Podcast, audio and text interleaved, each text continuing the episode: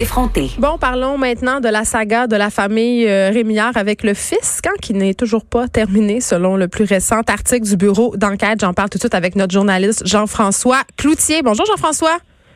Bonjour Geneviève. Bon, après leur père, euh, le fisc dans sa mire, les frères Rémillard, qui aurait une fiducie, euh, hein, qui aurait utilisé une fiducie pour transférer 50 millions rien de moins à la Barbade. Voilà, donc euh, c'est ce qu'on apprend là, dans un litige euh, à la Cour canadienne de l'impôt, un litige récent.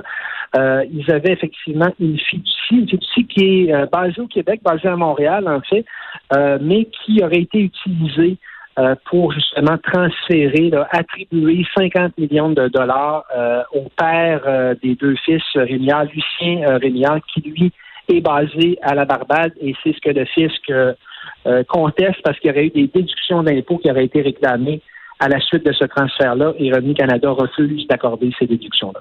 Mais oui, parce que là, ce qu'on dit en fait euh, du côté des Rémières, c'est que tout ça a été fait de façon légale puis qu'il n'y a pas d'évasion fiscale, si on veut.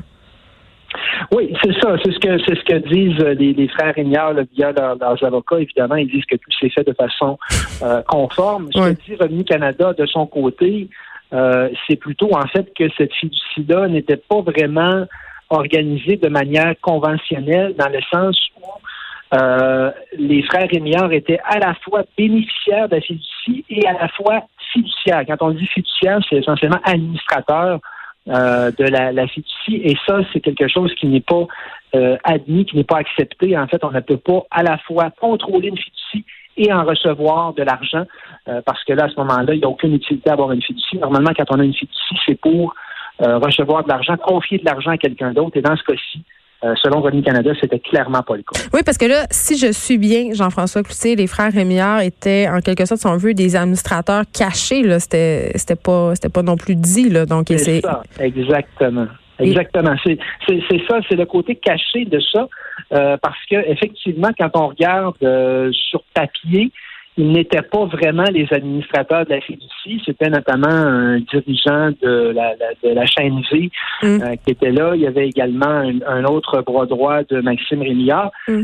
mais il y avait une espèce d'entente secrète ou en tout cas cachée, comme quoi, là, justement, les deux frères Rémillard pouvaient dicter à peu près n'importe quoi à ces administrateurs-là. Et euh, donc, ça faisait en sorte que finalement, les, administrateurs sur papier n'avaient pas vraiment de pouvoir par rapport euh, aux frères euh, Rémillard, toujours évidemment selon ce qu'allègue Revenu Canada. Eh bien, Jean-François Cloutier, merci. On peut te lire dans le Journal de Montréal, journaliste au bureau d'enquête. Et je veux juste préciser que le père des frères Rémillard, Lucien, lui-même visé par une vérification de l'Agence du revenu du Canada depuis trois ans.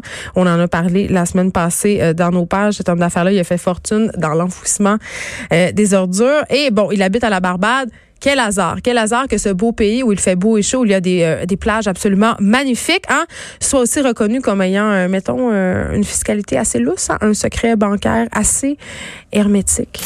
Écrivaine, blogueuse, scénariste et animatrice.